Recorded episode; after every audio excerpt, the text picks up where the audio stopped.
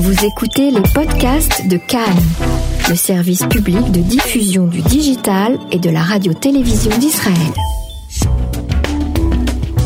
On n'est pas des pigeons. Le Mac Conso sur Cannes avec Emmanuel Ada.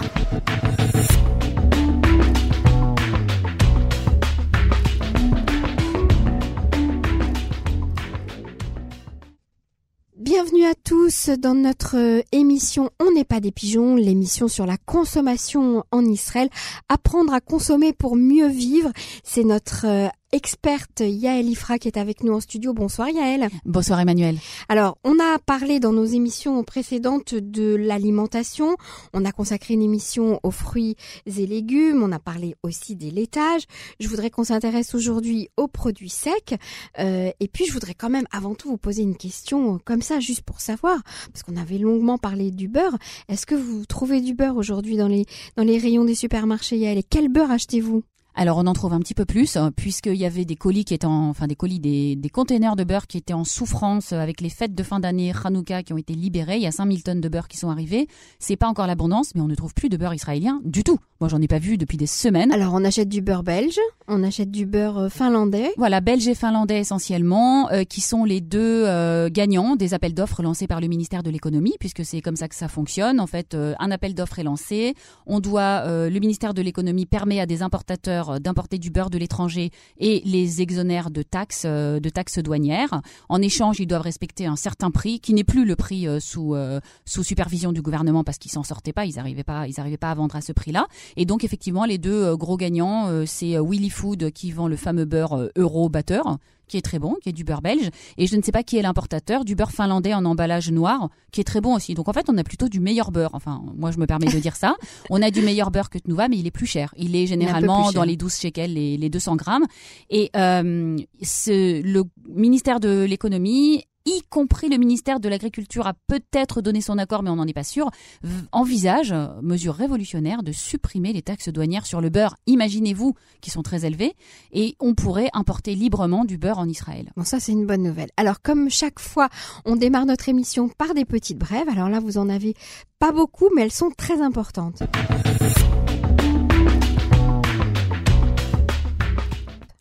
Alors j'en ai une qui concerne tous les gens qui commandent sur Internet. Donc euh, le, les douanes israéliennes ainsi que euh, l'association des chambres de commerce ont attaqué en justice la Poste. Alors ça c'est vraiment les trucs typiquement israéliens euh, puisque la Poste euh, fermait les yeux sur le contrôle douanier de tous les colis qu'elle livre et ne faisait pas payer aux clients euh, toutes les taxes afférentes selon ce qu'on déclare qui est à l'intérieur du colis, alors que toutes les sociétés privées de livraison, il y en a plein en Israël, elles devaient payer. Donc, voyant un manque à gagner, la douane a vu rouge, elle a attaqué la Poste, c'est allé jusqu'à la Cour suprême, et la Cour suprême a statué, la Poste doit contrôler les colis. Donc, pour toute personne qui jusqu'à présent recevait des colis de la Poste d'Oar Israël et qui ne payait aucune taxe dessus et qui se disait ah bah j'ai bien de la chance, c'est terminé. À partir du 15 février, si je me trompe pas, tout sera contrôlé et vous devrez acquitter des taxes pour pouvoir recevoir votre colis. Alors des fois vous payez les taxes et puis vous ne recevez pas le colis. Hein. Ça arrive aussi, ben oui. et puis je crois que la Poste a été inquiétée aussi euh, récemment par la société euh, Amazon euh, parce que pour favoritisme en fait. Hein. Absolument, bah oui, parce qu'elle fait passer ses colis d'abord. Bon, enfin, c'est de bonne guerre, on va dire, mais euh, c'est vrai qu'en Israël, toute l'histoire des livraisons de colis ne se passerait pas comme ça. Si simplement les prix étaient un petit peu plus normaux dans les magasins, bah, les gens n'auraient pas besoin de commander tout sur Internet pour payer moins cher.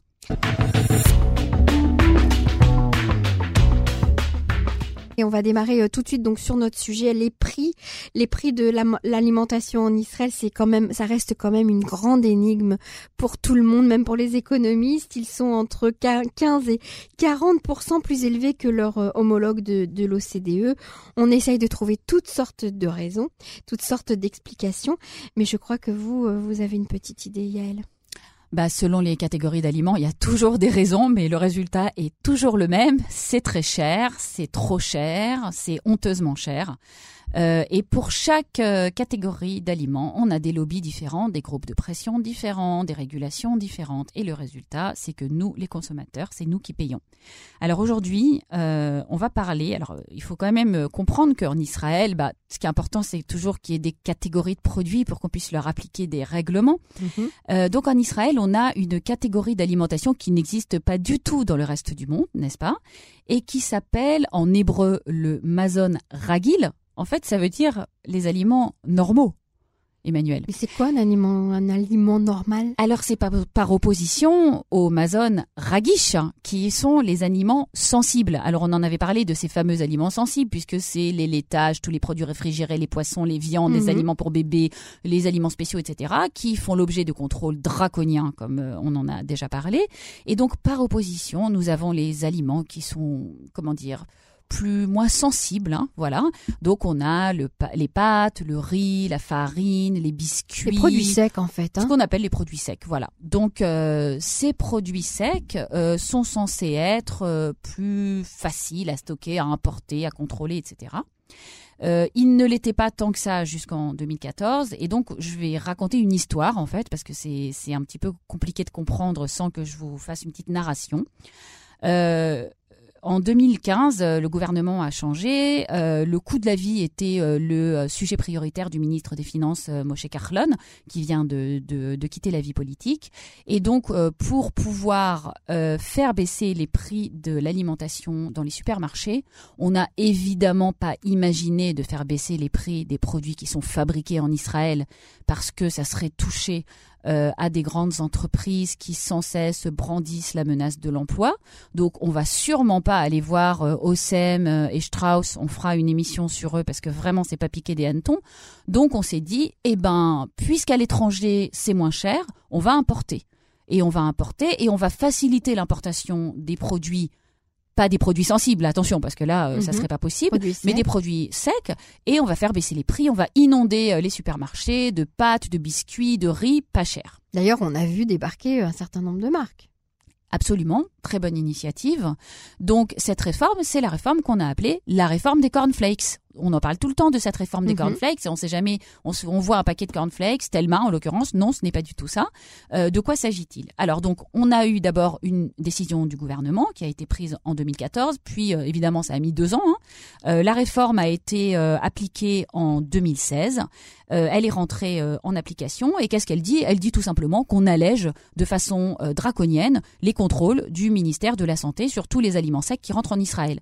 Ça veut dire qu'au lieu qu'il y ait des fonctionnaires du ministère de la Santé qui sont dans les ports, qui ouvrent chaque conteneur pour vérifier que chaque paquet de pâtes est, euh, conforme aux normes sanitaires et que chaque paquet de riz, etc.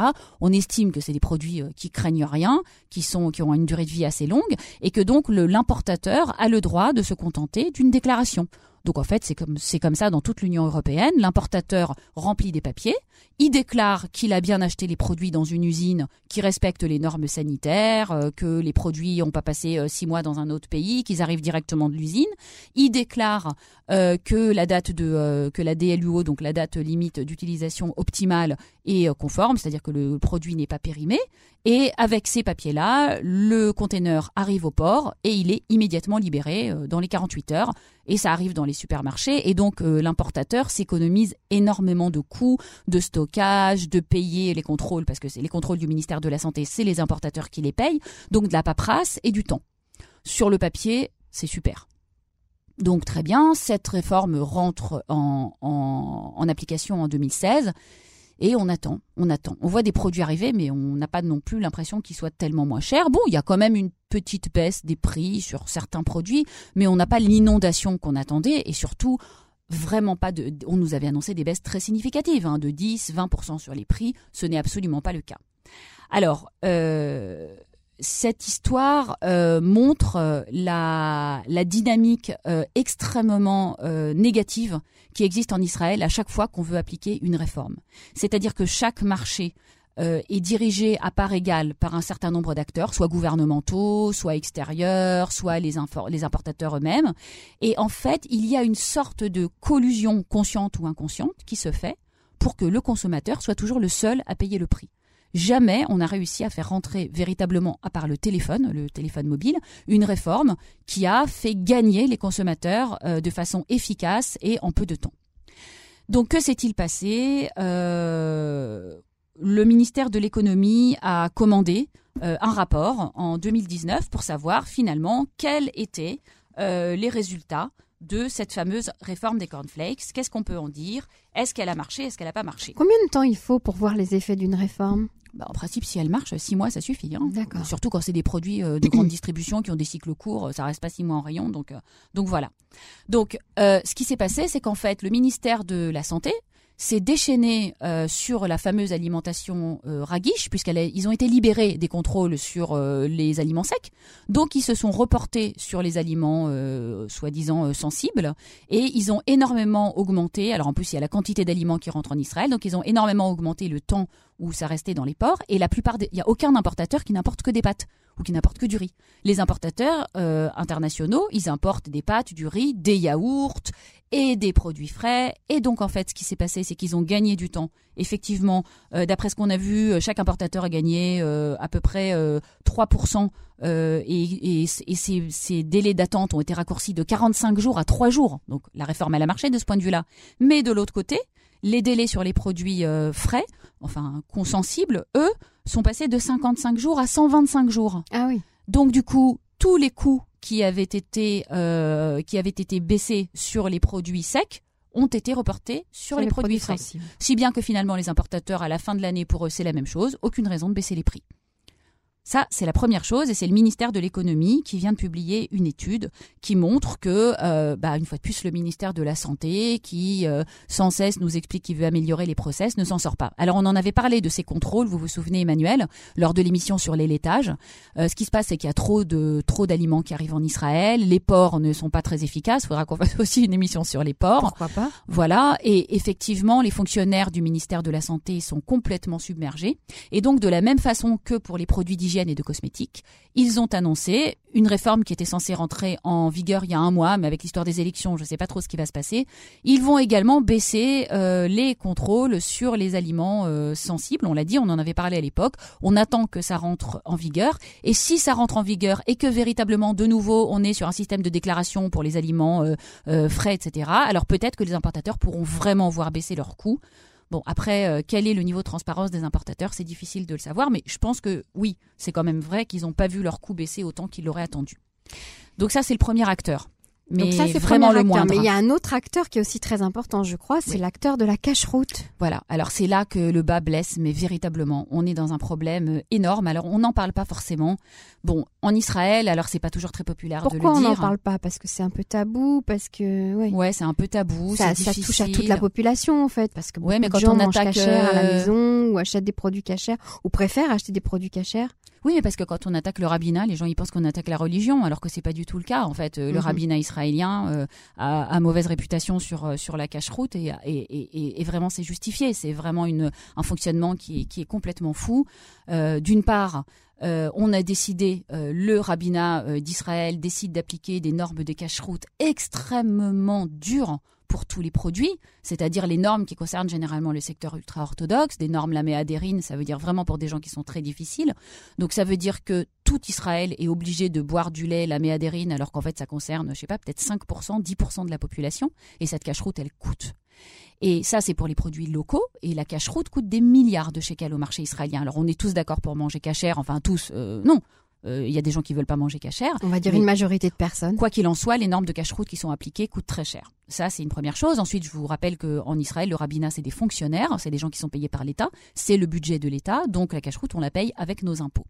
Alors, que s'est-il passé pour cette histoire des produits secs Au bout d'à peu près euh, un an de réforme, disons en 2017, euh, les importateurs, donc cette histoire de, de produits secs qui n'étaient pas contrôlés, c'est le premier volet de la réforme. Mais le deuxième volet, c'est que c'était censé permettre à tous les importateurs non officiels de faire rentrer des produits secs en Israël, puisque les, les déclarations leur permettaient de ne pas acheter directement à l'usine de l'importateur exclusif qui a l'autorisation. On a, on a expliqué ce problème de, de l'importation parallèle qui se pose dans tous les domaines de l'économie en Israël. On avait parlé essentiellement des produits d'hygiène, si je ne me trompe. Voilà, mais il y a la même chose pour les produits industriels. Il y a même... Donc là, c'est la même chose. Et donc, les importateurs qui voulaient importer, on va prendre un exemple, on va prendre les chips Pringles, d'accord?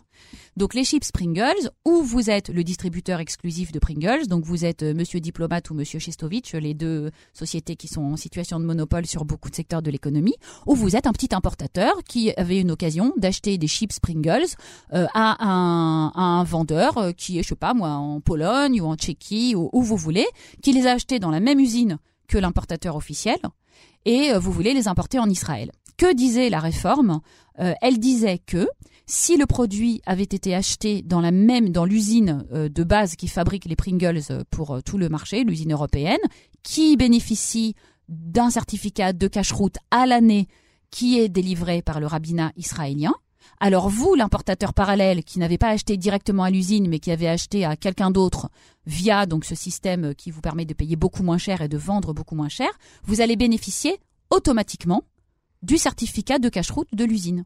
Voilà. Donc c'était tout bête, c'était qu'en fait on transférait d'une certaine façon la cache-route du produit originel certifié par le rabbinat israélien pour l'importateur officiel, on le transfère à l'importateur parallèle qui achète dans la même usine, mais un lot qui a été vendu à un intermédiaire et qui lui qui, l'a acheté beaucoup moins cher puisqu'il l'a pas acheté pour le marché israélien. Voilà. Donc sur le papier, tout ça, ça paraît assez simple. Pourquoi pas? Ce qui se passe, c'est que bizarrement, le rabbinat vraiment cette histoire de transférer le certificat de la cache-route d'un produit officiel à un produit non officiel, ça lui dit vraiment pas du tout quoi. Mais alors pas du tout. Alors ils se sont mis à mettre des bâtons dans les roues euh, aux importateurs parallèles qui eux, bon en toute euh, innocence on va dire, arrivaient, voilà, j'achète Barilla, je l'ai acheté en Italie ou en Grèce. Ah mais comment on peut savoir que c'est les mêmes pâtes alors il disait bah c'est les mêmes pâtes parce qu'elles viennent de la même usine. Ah oui, mais comment on peut savoir que c'est la même chaîne de production? Et puis le paquet euh, là c'est marqué en bleu et nous dans le paquet israélien c'est marqué en rouge. Comment savoir que c'est le même produit? Alors on leur dit, mais en plus c'est des produits qui n'ont même pas de certificat de cache-route en France, dans toute l'Europe. On les achète sans rien regarder parce que c'est des usines qui sont cachères, elles ont été visitées, etc. Alors le rabbinat demande à ses importateurs euh, parallèles d'envoyer un rabbin payer bien sûr à ses frais pour aller vérifier l'usine. Alors il va, il vérifie l'usine, il ramène le certificat. Ah oui, mais non, c'est pas possible. Donc en fait, on s'est retrouvé dans un, dans un cas où les produits sont parfaitement cachers. Ils sont issus d'une usine qui a un certificat de cache-route à l'année pour toute l'Europe, en Pour toute l'Europe, pour tout le monde, bah, délivré par le rabbinat d'Israël qui ne reconnaît aucun autre rabbinat que lui-même. Donc lui-même l'a délivré pour l'importateur officiel. Il a envoyé un rabbin, il a visité l'usine. L'usine, elle est cachère toute l'année. Elle fabrique de l'huile, des pâtes, du riz, ce que vous mhm. voulez. Mais bizarrement, quand c'est l'importateur officiel, tout d'un coup, ah non, c'est plus cachère. Non, alors, quand c'est l'importateur euh, euh pardon, l'importateur parallèle. Excusez-moi. Voilà. Donc alors, il y a toutes sortes de euh, de, euh, de méthodes qui ont été utilisées pour bloquer les importateurs parallèles. Donc il y a des très nombreux témoignages qui ont été parus. Alors il y a celui où on attend six mois, huit mois que le rabbinat veuille bien certifier le fameux produit qu'on va acheter. Au bout de huit mois, quand on va voir le fournisseur, il vous dit t'es sympa, mais bon, ça fait longtemps que je l'ai vendu là mon lot de mon lot de Pringles, il est plus disponible. Il y a le cas où ça arrive au port et où ça a le temps de, de, de passer la date de péremption jusqu'à ce qu'on reçoive le certificat. Il y a le fait que les personnes qui se trouvent dans les ports, bizarrement, euh, vont informer les importateurs officiels. Vous vous souvenez, comme on avait parlé du dentifrice Colgate, des systèmes de délation. Euh, le rabbinat, eux, disent que non, non, c'est pas eux. Ils voient pas du tout de quoi on parle. Ils font de leur mieux. Il y a eu tout un bras de fer qui a été euh, qui a été qui a été fait entre le ministère des, Finances et le ministère euh, et, le, ministère de l'économie. Et euh, en fait, on a découvert que c'était pour obtenir plus de postes euh, que le rabbinat voulait obtenir des budgets, des postes, puisqu'on en avait donné au ministère de la santé. Ils ont dit bah nous aussi on en veut. Donc voilà. Donc tout ça pour dire que finalement on se retrouve aujourd'hui avec une, une réforme qui a complètement échoué malheureusement, qui n'a pas du tout porté ses fruits, que les prix n'ont pas baissé et que finalement ce qu'on découvre, c'est que, comme je vous dis, chaque personne a une part de responsabilité. Personne n'est entièrement responsable. Mais le ministère de l'économie met en place une réforme qui tient trop compte finalement de l'état actuel du marché, qui n'est pas une réforme, qui est de dire on va changer ça, mais ça on le changera pas, mais ça on le changera pas, mais ça on le changera pas. Et finalement, euh, les acteurs, euh, les autres acteurs du marché utilisent comme prétexte le fait que la réforme n'est pas faite, on va dire euh, complètement, Mhm. pour tout bloquer. Et aujourd'hui, euh, la réforme des cornflakes, comme on l'a appelé, n'a pas réussi. Les prix n'ont pas baissé. Et à l'horizon, aucune amélioration n'est en vue. Donc euh, il faut absolument agir. Et pour terminer, euh, je voudrais euh, donner un témoignage, qui est le témoignage du patron de la chaîne de supermarché euh, Victory, Une chaîne bien connue en Israël. Hein très connue, une grande chaîne de supermarchés, qui a été interviewée par la journaliste Merav Kristal de Yediot Achronot. Euh, et donc il raconte qu'en 2014, euh, il y avait entre 5 et 10 des produits alimentaires qu'il vendait dans sa chaîne qui étaient issus de l'importation, de l'import parallèle, donc avant la réforme, que lui-même euh, en était le grand champion, qu'il allait sans cesse à la Knesset pour essayer de faire avancer euh, le, le, le, pro- le projet. Enfin, voilà. La réforme est passée et finalement, au lieu euh, des petits arrangements qui se faisaient euh, dans le passé sans qu'on ait officialisé le processus, finalement, c'est pire aujourd'hui. Et c'est ça qu'il raconte. Il dit aujourd'hui, j'ai complètement arrêté. J'importais en parallèle des marques comme Barilla, comme Milka, comme Colgate, donc ce qui lui permettait de les vendre moins cher. Et il dit, euh, j'ai arrêté l'import parallèle. Je peux pas me battre et avec le régulateur, et avec les ports, et avec le ministère de la Santé, et avec le Rabbanout. Et il l'explique, il dit, je pense pas forcément qu'il y ait une collusion, c'est ce que j'expliquais, mais il y a tout simplement trop d'intervenants. On peut pas se battre contre le monde entier. Les importateurs officiels font pression depuis l'étranger et les douanes font pression ici. Et donc en fait, ce qu'il explique, c'est que on a voulu créer un système dans lequel des gens qui, euh, qui, qui seraient prêts à faire changer les choses pour réagir, et en fait, on a tellement voulu encadrer ce système pour protéger les autres intervenants qu'on ne leur a plus laissé d'air pour respirer. Et cette réforme, qui devait amener à un état de marché normal, où les marchandises circulent librement et où quelqu'un a le droit de vendre moins cher et où la concurrence fait baisser les prix pour le consommateur, une fois de plus, nous sommes les dindons de la farce, pour ne pas dire que nous sommes les pigeons habituels. Les prix ne baissent pas, voire même ils augmentent. Les, les importateurs officiels se, se frottent les mains. Et euh, juste pour terminer, un poste euh, qui montre que euh, euh, certains acteurs sur le marché essayent quand même de faire changer les choses. Un institut qui est une association qui s'appelle le Mahon euh, israéli euh, les Kalkali, c'est-à-dire le Centre israélien de planification euh, économique, a présenté une requête, une demande, une espèce de mise en demeure à Michal Alperin qui dirige la- l'autorité de la concurrence en lui demandant de déclarer que Shestovich et diplomate de sociétés dont nous avions parlé qui importent aussi bien des cosmétiques que de l'alimentation sont en situation de monopole, ce qui doit être en principe obligatoirement être déclaré auprès de la commission de l'économie de la Knesset. Et à partir du moment où ces sociétés sont entre guillemets outées comme étant des monopoles, elles vont avoir tendance à changer leur comportement. Euh, ces, deux, donc euh, cette, ce fameux institut euh, israélien de la consommation a déclaré qu'il est scandaleux qu'on ne soit pas au courant que des entreprises détiennent plus de 50% d'un marché, qu'elles empêchent les prix de baisser, qu'elles empêchent euh, l'importation parallèle. Et tout ce qu'il faut espérer, c'est que euh, la, la directrice de l'autorité de la concurrence va suivre, que surtout dès qu'on aura une Knesset et dès qu'on aura un gouvernement, un député ou plusieurs prendront ce problème à bras le corps, feront en sorte que cette réforme soit enfin appliquée, ou la simplifieront, ou la modifieront de façon à ce qu'elle serve à quelque chose, et qu'on puisse enfin, enfin, enfin accéder à un monde où on ne ramène pas du dentifrice de l'étranger dans sa valise.